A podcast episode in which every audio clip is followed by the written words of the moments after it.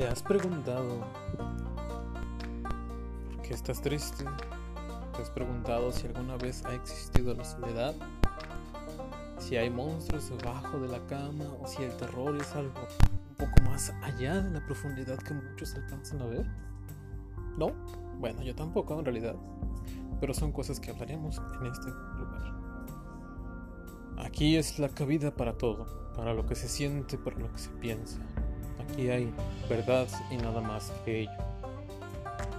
Aquí, y solo aquí, podrás encontrar una voz amiga. Que a pesar que quizá no te escuche, te entenderá. Y si te acercas un poco más, podrías entenderte a ti también.